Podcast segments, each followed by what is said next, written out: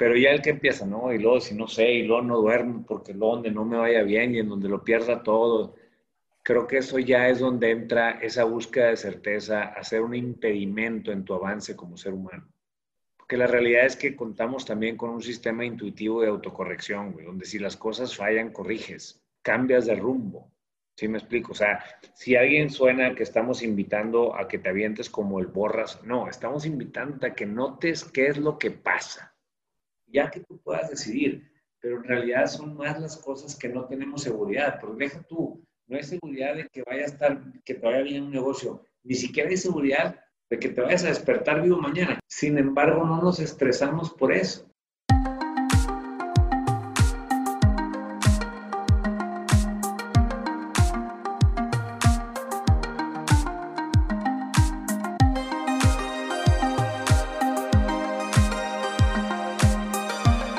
Hola, ¿qué tal? Muy buenas tardes, noches o días. Tengan ustedes bienvenidos a un capítulo más de Aterrizaje 307.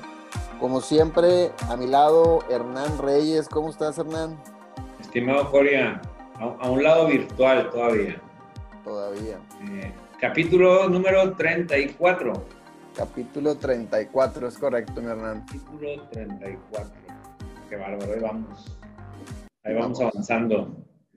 Platícame, ¿de qué vamos a hablar hoy, Mira, estaba, estaba, estábamos ahorita platicando, como les hemos dicho, la verdad es que no, no, no planeamos así mucho los capítulos, casi siempre traemos propuestas cada uno y las discutimos antes de, y ya ahí decidimos. Y ahorita le platicaba a Hernán que esta semana, en lo personal, en diferentes situaciones, tanto laborales y personales, me di cuenta que, que muchas personas se mueven por la certeza.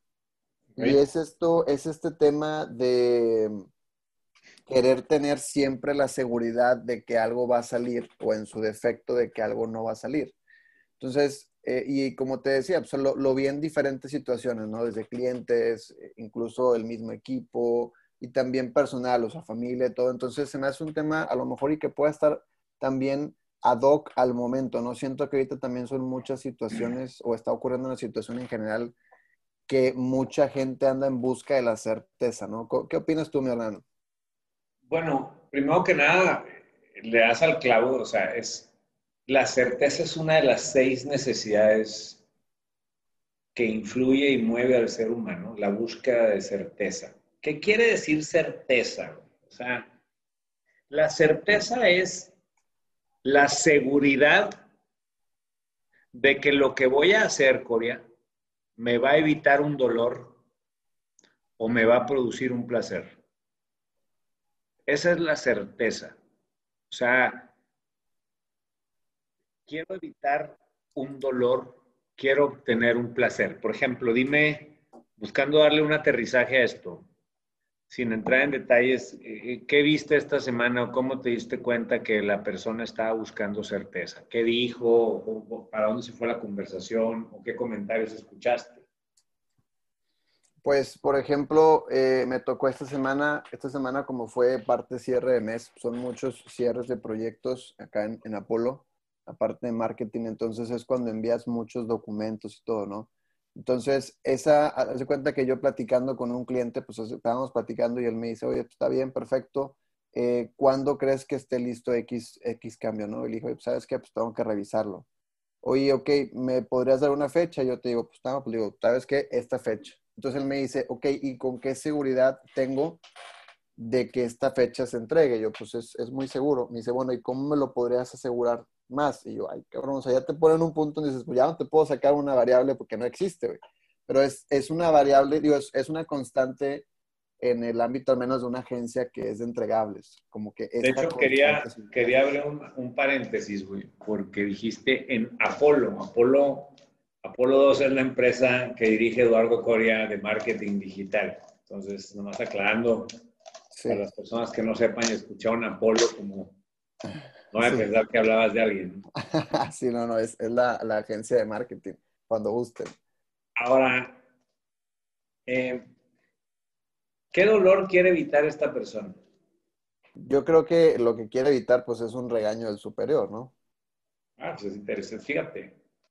O sea, realmente pareciera, digo, estamos suponiendo, ¿no? Si ese fuera el caso, esta persona más que buscar un beneficio para su empresa, está buscando evitar un regaño de su, de su jefe. Ahora, ¿algún placer que quiera él obtener? Pues igual, ¿no? la contraparte, yo creo que la felicitación del superior. O a lo mejor y el placer de, de tener este documento listo ya, ¿no? Como un pendiente. Claro. O el placer de la tranquilidad de saber que ya no me va a regañar mi, mi jefe. Ahora, fíjate qué interesante, porque él, él está buscando asegurar esta parte. Y, y, la verdad es que la emoción de la tranquilidad o la emoción de, de, la, del miedo o el coraje solo se lo podría dar algo que él está validando acá pensando. ¿no? Este, Pero sí, o sea, la búsqueda de certeza es esa búsqueda de que lo que voy a hacer, quiero evitar un dolor o quiero este, obtener un placer. Claro. Por ejemplo, si tú estás pasando, si no te has pasado conocer a una persona que está en una relación tóxica y entonces tú quieres sacar a esta persona de ahí y le dices, oye, déjala o déjalo o salte de ahí, güey, o corta con la persona, o sepárate de la persona. Haz de cuenta que ahí el cerebro hace una evaluación, güey. Dice, ¿qué es más doloroso? ¿Lo que estoy viviendo aquí? ¿O la incertidumbre de lo que hay del otro lado? Porque, y entonces, hasta hay un refrán que dice, más vale malo conocido que bueno por conocer. sí. Entonces, esa persona está de acuerdo contigo en que debería haber una vida mejor, pero es increíble cómo el cerebro se puede familiarizar con algo.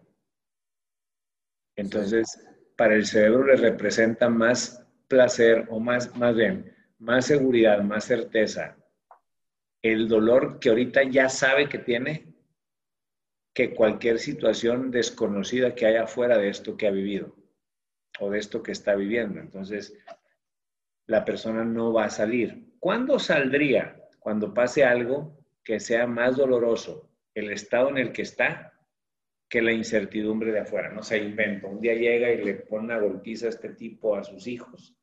A veces ahí ya es más doloroso esto. Aunque es más seguro, es más doloroso que cualquier incertidumbre que yo tenga afuera. Y entonces cuando la persona da el paso. Ya, sí, porque automáticamente reevalúa la situación y se da cuenta que, ya, ya ahora le está siendo contraproducente estar en, los, en lo conocido, ¿no? Sí. Ahora, tú también tienes la necesidad de certeza desde el momento en que eres un ser humano. Sí. Y yo también la tengo, junto con otras necesidades. Quizá luego podamos platicar. Tenemos la necesidad de variedad, tenemos la necesidad de sentirnos importantes y especiales, tenemos la necesidad de conectar con otros seres humanos. Pero lo que te quiero decir es que no todo mundo ranqueamos o evaluamos en el mismo lugar la certeza. Entonces, las personas que tenían la certeza como su necesidad número uno a satisfacer, en teoría te diría que es, son las que más ahorita pudiera estarles costando adaptarse a esta nueva normalidad o a esta situación que estamos viviendo. Sí, de hecho es... hay mucha incertidumbre. Sí, es, es algo que, que, iba a agregar justo ahorita porque se me hace demasiado atinado. O sea, el hecho de, de, que estemos platicando ahorita de la certeza, pues como bien lo dices tú, ¿no? Es, es una necesidad que nos mueve a los seres humanos en general. No hay unos que sí y unos que no. Pero también eh, hay personas que le dan a, las, a la certeza como esta necesidad número uno lo cual todo lo que ocurra a su alrededor necesita tener certeza para que ellos estén tranquilos. De lo contrario, van a estar en una constante estrés, una constante intranquilidad. Entonces, por eso creo que a lo mejor y puede que haya en este momento personas que nos estén escuchando y puedan llegar a decir, híjole, no, no recuerdo que me haya movido yo por certeza en algún momento, pero seguramente lo hiciste. Todos, todos en algún momento nos estamos moviendo por certeza. Yo creo que en el día mínimo una vez, o sea, la verdad es que no creo que en un día no haya una vez que te muevas por certeza, creo yo más porque lo hacemos de manera inconsciente, pero tal vez, y si eres una persona que no es tu necesidad número uno la certeza, también te puede ayudar a conocer esto y entender cómo funcionan estas personas que a veces ponen como la, la necesidad uno para poder lidiar con ellas, vamos a decirlo, ¿no? Que es, es, el arte de influir, sin una forma, o sea, sin un aspecto que sea falso, sin un aspecto que sea, no, no, desde la pura esencia tuya, pero sabes, o sabes la manera en cómo influir, por ejemplo, con un cliente, sabes la manera de influir con incluso tu equipo, si hay personas que se mueven por certeza, el conocer esto, o sea, el conocer lo que platicas, lo que estamos platicando hoy, pues son personas que tal vez iban a querer alguna prueba física o tangible de, de algo, ¿no? Te o sea, creo que te da como mucho camino para poder empezar a, a lidiar con este tipo de situaciones. ¿Cómo lo ves tú? Fíjate, a, mí, a mí me gusta mucho poder entender qué pasa. Esta persona que te está pidiendo tres o cuatro veces garantías de certeza de que va a tener sus entregables, la neta es que él ni siquiera tiene la seguridad que va a estar vivo al día siguiente. Nomás no le presta atención a eso. Él va a comer al rato. Te juro que lo que está comiendo tiene toxinas. Dime una cosa, por su aspecto físico, ¿se ve una persona que todo lo compre tremendamente orgánico, hidropónico, libre de hormonas, o se ve que come cualquier mugreo que se le pone encima? No, no, no, no, no se ve que le metan mucha ciencia a la hora de comprar comida. Y entonces a lo que te quiero decir, él no tiene las, o sea, él como no le presta atención a todo el mugreo que está metiendo al cuerpo, no se estresa por ese proceso, porque no se conecta a través de él. O sea, él es el que está evaluando la importancia de las cosas desde cómo piensa. No sé si me estoy explicando. Sí, sí, sí. Si yo le digo a una persona, tú le quieres vender un proyecto a una persona y le dices, cuesta 150 mil pesos y me los tendrías que pagar de aquí al próximo viernes lo más probable es que te diga, no, bueno, espérame, ando viendo, es que ahorita la incertidumbre, no puedo saber, ¿sí me explico? Pero si esa misma persona hoy, un hijo se le accidenta y sale el doctor y le dice, oiga, tenemos que operar a su hijo de emergencia y son 150 mil pesos, pero habría que pagarlos hoy antes de las 10 de la noche, opero o no opero, lo más probable es que diga, usted opere y yo consigo el dinero. Claro, claro. Entonces, ¿quién está haciendo la evaluación de su capacidad de conseguir dinero? Sí, sí, él, mismo. Él mismo la hace. Ahora, yo no estoy diciendo que esté mal en una o mal en otra. Acuérdate que nuestro trabajo aquí es que la gente entienda qué está sucediendo.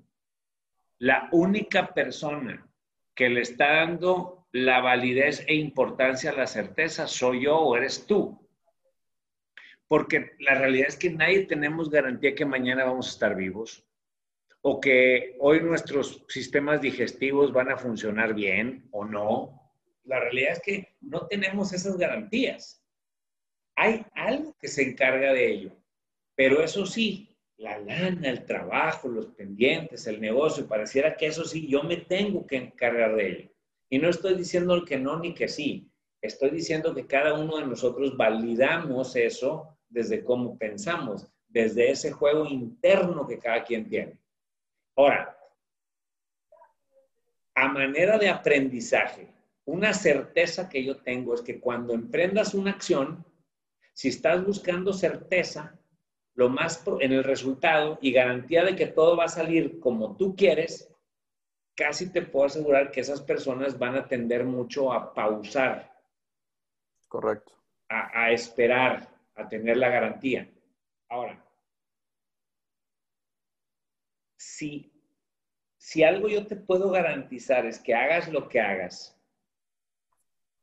no mueres. Y si no mueres, una garantía que yo más puedo dar como certeza, no para que lo hagas, sino para darnos cuenta de facts, de hechos, es que una garantía es que algo puedes aprender de eso que hiciste, aunque no salga.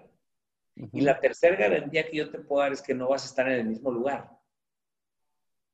Y eso es crecimiento para el ser humano. Ahora, si con esta situación de coronavirus o pandemia o esta madre, Corea, no nos damos cuenta que tener a la certeza como nuestra necesidad número uno a satisfacer, no es estratégico, entonces no hemos aprendido nada de esta pandemia.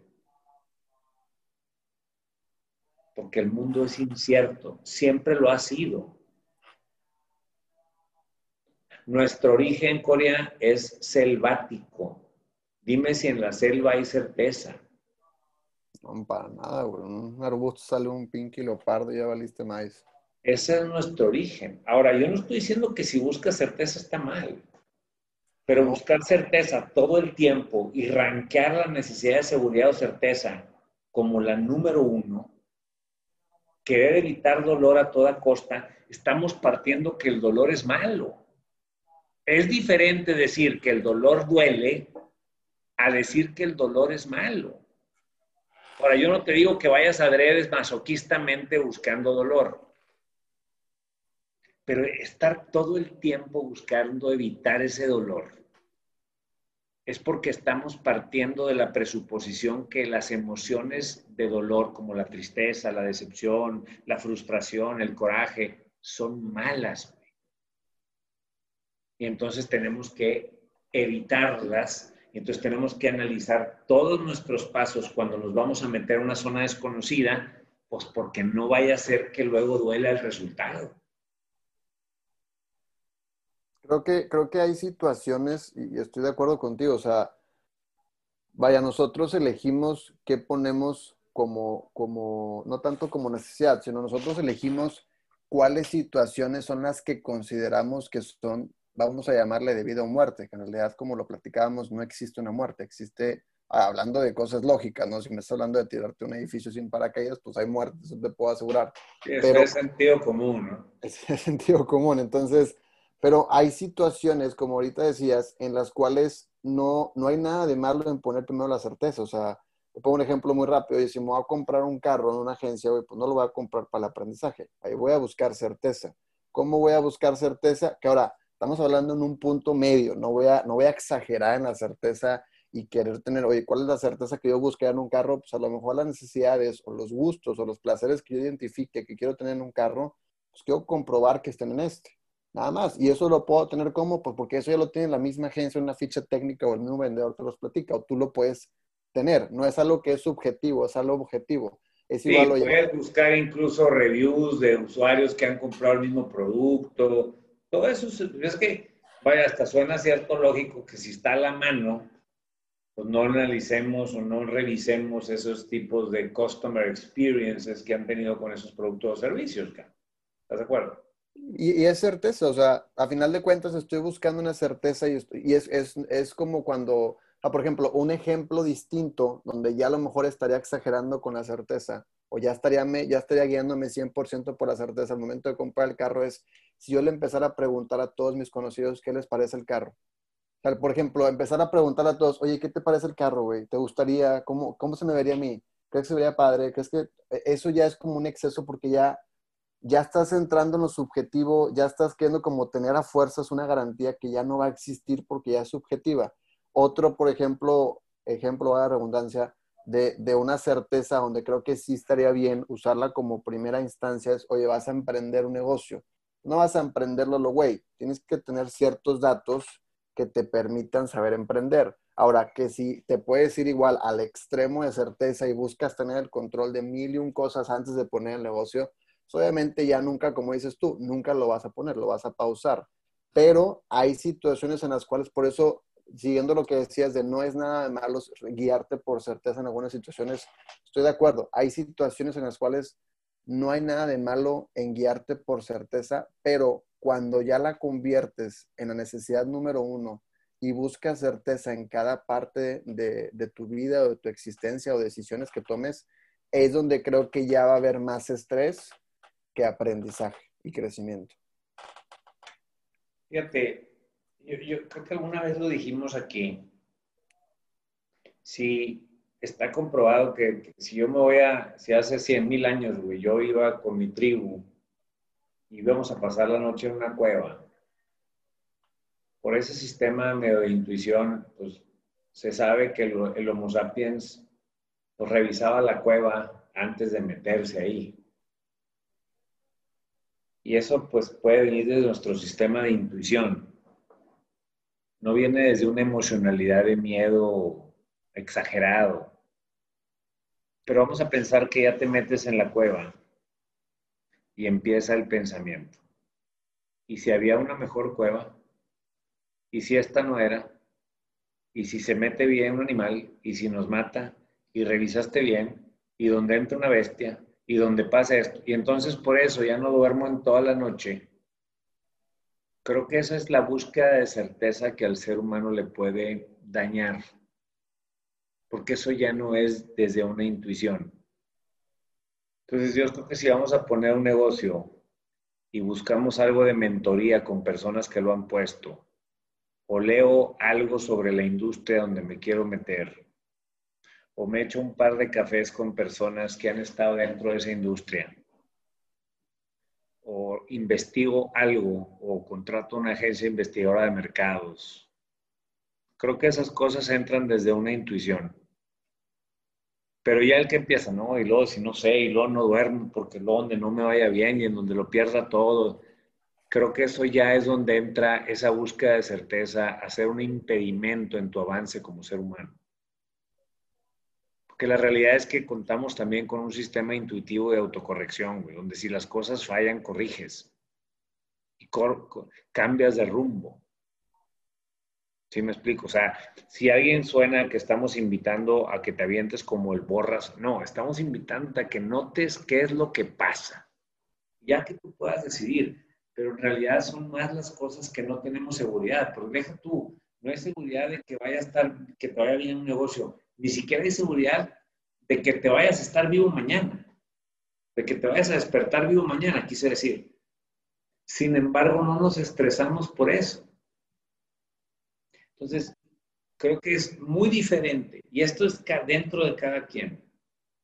Cuando tengo un sistema de intuición que simplemente estoy explorando el territorio antes de dar un paso, a cuando quiero total garantía de que todo el territorio es bueno y que el futuro va a ser bueno antes de dar el primer paso. Son dos panoramas completamente diferentes. No sé qué opinas.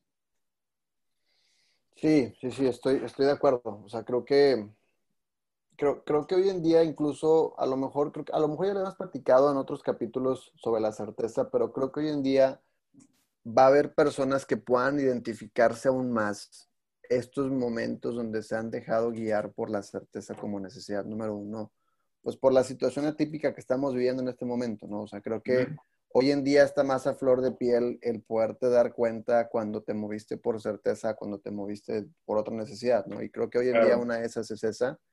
Y, y, estoy de acuerdo, o sea, creo que el, el simple hecho, como dices, de saber que esto está pasando es, uno de los objetivos que tenemos siempre en los capítulos, o sea, hacerte ver que están pasando las cosas y ya. Y que hay cosas como, como platicamos que también no son seguras, pero no les estamos poniendo la atención y por eso no nos están estresando. Y tal vez esto que dices de, de que no nos estresamos, al, si, o sea, por saber si mañana vamos a estar vivos o no, es porque tal vez tienes el X número de años que tienes haciéndolo, o sea, todos los días despertándote. O sea, todos los días estás entrando a lo desconocido, podemos llamarlo así, o sea, yo tengo, por ejemplo, 26 años entrando a lo desconocido cada mañana, güey, porque me estoy despertando. O al momento de dormirme, te estoy entrando en lo desconocido porque no sé ni siquiera si voy a amanecer despierto. Claro, exacto. Nomás como que no le prestamos tanta atención y le prestamos atención a otros detalles que ni siquiera son debido a muerte. Ahora, no, yo no soy papá, tú sí lo eres, me vas a poder dar la razón o me vas a decir que no, sí estoy mal. Pero, por ejemplo, cuando recién nace tu hijo, los primeros días, si no es que el primer día, según yo, muchos, no sé si todos los papás van a revisar si el bebé está respirando, ¿no? Y es algo... con los primeros. Con el primero, a lo mejor, el primero. Yo creo que el primero. depende de cada persona, ¿no? Sí, a lo mejor depende de muchas personas, pero es algo que, por ejemplo, no creo que mis papás están haciendo hoy en día conmigo porque ya, ya es como decimos, ya todas las noches están entrando lo desconocido, sabiendo que es algo que todo el día están haciendo. O sea, ellos sin darse cuenta están entrando lo desconocido y no vienen a revisar a ver si estoy respirando, ¿no? O X o Y. Y hay, hay papás que aún con hijos de tu edad se echan sus rondines en la noche, cabrón. O sea, sí hay. Yo he sabido de casos. o sea, es un tema de cada quien. Pero fíjate, iba a decirte algo. Ay, güey, se me fue. Iba, iba a comentar algo, ver si, si regresa la idea. Ah, pero se, fíjate, se me viene, se me viene esto. Cuando, cuando nació Damián, mi hijo, si tú vas a una tienda de, de Babies R güey, que son tiendas especializadas en productos para bebé, no te puedo explicar la cantidad de cosas que te dicen, que te hacen creer que necesitas. Okay. Y nosotros teníamos un monitor, güey, que, que, es como una camarita que se pone en la cuna para estar viendo al bebé. Ajá, ajá.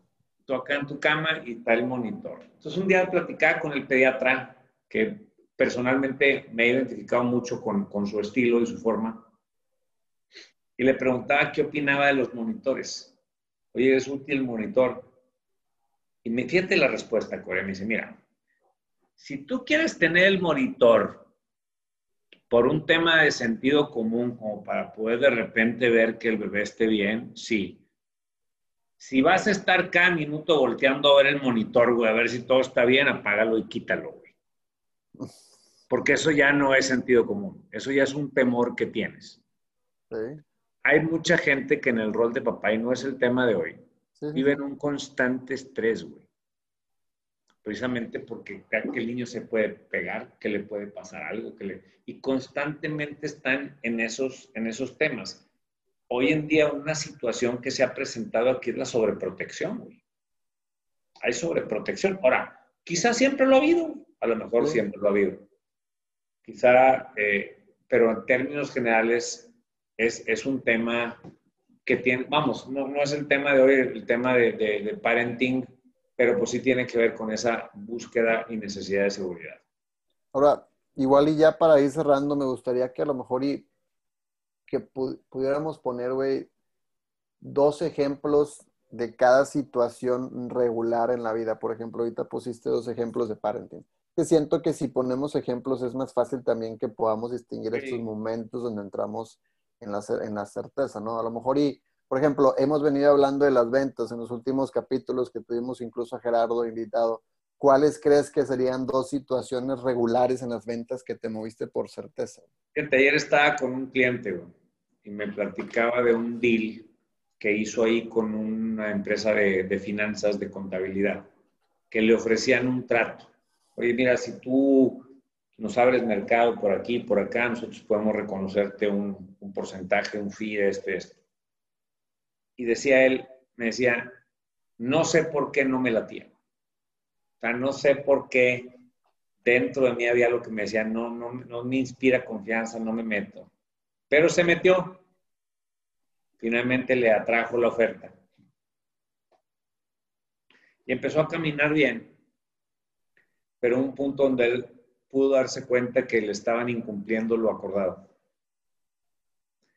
Y fue a hablar con la persona y la otra persona lo negó todo. Y sabes qué, mejor terminamos con esto. Y ahí es donde está el sentido de autocorrección. Finalmente, pues, pues, pues cambias el rumbo y dices, ahí muere. Y me dice, y se murió el trato. Dice, pero por alguna razón yo, por sentido común, como que yo, yo intuía que este tema no, no, no era por ahí. Entonces yo creo que negocios no sé si a ti te ha pasado de repente estar con un prospecto y dices, este cliente pudiera ser más problema que beneficio. ¿No te ha pasado? Sí, claro. Eso es un sistema. De... Ahora, esto no es para entrar o no entrar. Pero ya cuando tú tienes miedo de ir a ver un cliente porque a lo mejor te rechaza y luego no vaya a pensar el cliente y luego no te vayas a equivocar con el cliente y luego cada que habla tienes miedo del cliente, pues eso ya es otro tema son, eso ya no es sentido común, eso ya es un constante estrés que no viene de un sistema de intuición que ya traemos nosotros. No sé cómo te suene. Sí, sí, sí, sí, sí, me suena. Me suena muy, muy cañón. La neta, estoy de acuerdo. O sea, creo que está ese tema de la intuición que, que no sabemos, o sea, no, realmente yo no sé, no sé cómo, cómo nazca este tema en, en, el cuerpo humano, pero sé que existe. O sea, vaya, hay algo ahí que te dice, como dices tú, esta voz interna, ¿no? Eh, pero también está este tema de cuando ya hay situaciones donde buscas extrema certeza en los negocios, ¿no? O sea, por ejemplo, en las ventas, güey, en las ventas una extrema, una situación extrema que hemos visto, creo, de certeza es a veces la cotización. Oye, ¿qué tan perfecta está la cotización porque creemos que por eso es como vas a vender. Y sí, hace su jale, güey. O sea, la cotización es su jale y tiene que tener mucha revisión ortográfica, todo tipo, porque al final de cuentas el cliente te puede mentar la madre el día de mañana con la cotización en la mano. Pero, pero el creer que eso es lo que va a vender y, y ponerle todo el empeño y esfuerzo a eso, creo que eso es certeza, ¿no? normalmente haz de cuenta que ahí el, vendedor que se enfoca tanto en la cotización podría estar trayendo ahí creencias o ruido mental de inconscientemente es, eh, es, que yo no soy suficiente, es que yo no tengo experiencia, entonces quiero que la cotización le muestre al cliente lo que, los beneficios que yo no le puedo mostrar. Entonces, la realidad es que mi creencia dice que la persona es la que vende, no la cotización. La cotización ya es simplemente un documento donde se plasma lo acordado. Ya le estoy poniendo valor a lo que me pediste y que yo ya validé contigo. Por ejemplo, otra que me dicen, oye, tú no sabes cada cuándo dar seguimiento a un cliente. No es como que hay una fórmula. Es que a veces me da miedo. Si le escribo mucho, lo voy a tosigar. Y si no le escribo, pues se me va. le decía a esta persona, yo, pregúntale al cliente, me dice, ¿cómo? Pues al momento en que lo veas, dices, oye, una pregunta, este prospecto. Eh, personalmente soy enemigo de poner gorro, pero también sé que tú eres una persona ocupada. Personalmente a ti, ¿cada cuándo me autorizarías dar seguimiento? Buenas. Ah, pues, ah pues, nombre, cada semana. Ah, cada semana. Tengo uno que me acaba de decir, nombre, si quieres, diario, Ah, pues aunque sea buenos días, te voy a decir buenos días, aquí estoy. Pero es un previo acuerdo, si necesitas esa certeza, pregunta. no, vivimos con adivinos, Corea, no lidiamos con adivinos. Los clientes no son adivinos ni los prospectos, pues puede hacer preguntas, ¿no? Es que muchas veces asumimos, ¿no? Asumimos y por ahí viene también mucho el error, que, que a lo mejor es otro tema, pero, pero sí, estoy de acuerdo. Creo que lo único que estás proponiendo es algo completamente lógico. O sea, no estés asumiendo y preguntándole a terceros, pregúntale a quien tienes la duda, güey. Pero a veces, como te digo yo ahorita, pues dije muy buena, porque sí, a veces asumimos mil y un cosas y traemos otros aprendizajes que lo que menos es es preguntarle con el interesado, que es el prospecto, ¿no? Por supuesto. Vamos cerrando ya con, esto. ¿Con qué cierras, mi hermano? Hay una diferencia entre explorar el territorio y no dormir porque queremos garantías de que el territorio va a salir como nosotros queríamos. O sea, no es lo mismo y es ahí donde la búsqueda de certeza se puede convertir ya en algo en contra nuestro. Fíjate que yo cierro con, con dos cosas. Una, la personal, eh, o sea, hablando desde, desde uno mismo, vaya, una introspección, creo que siempre es bueno estar analizando, no a full, y sé que no es un deber, pero de repente ponerte a ver ¿qué necesidad te movió al tomar X decisión? Me, sirve a mí mucho, güey. Por ejemplo, a veces me doy cuenta que tomé una decisión en base a certeza. Y no tiene nada de malo, nada más digo, oye, güey, ¿será la necesidad que tuvo que haberme movido? A lo mejor y no era esa, güey, y la cagué, no pasa nada. Y otra es eh, el conocer sobre este tema, o sea, saber, creo que una vez que te vas empapando y vas dándote cuenta de pequeñas acciones o decisiones o palabras que utilizamos y utiliza la gente al momento de moverse por certeza, hablando de negocios, creo que te puede dar mucha luz. O sea, creo que cuando tú distingues a un cliente que se está moviendo, un prospecto que se está moviendo por certeza, ya tienes 90% del juego ganado. Nada más te falta ese 10% que es, pues, darle la certeza, ¿no? Que está buscando. Hay que dar la confianza y la certeza al prospecto y habrá progreso, sí o sí. Es correcto. Con eso cierro, mi Hernán. Y también cierro con el dato. Estábamos platicando la vez pasada que tenemos ahorita ya, ya llegamos a los 21.600 reproducciones, Hernán. Oye, buen número. Traemos raza, fíjate, traemos raza en Texas. Ahí sí la gente nos está escuchando en Texas. En Ohio, Texas. Ohio. Ohio, Washington, Virginia. También traemos por allá gente, pues oye, un saludo a toda la gente de Estados Unidos y de México, que son los dos países más gente que traemos escuchándonos. Muy que todo. Vamos, vamos creciendo más. Vamos en el 34 y los que faltan, mi hermano. Venga, mi coreano. Mando un fuerte abrazo. Igualmente, gracias a ustedes por habernos escuchado en este capítulo. Que tengan excelente tarde, mañana o noche. Nos vemos en el 35 de aterrizaje 307.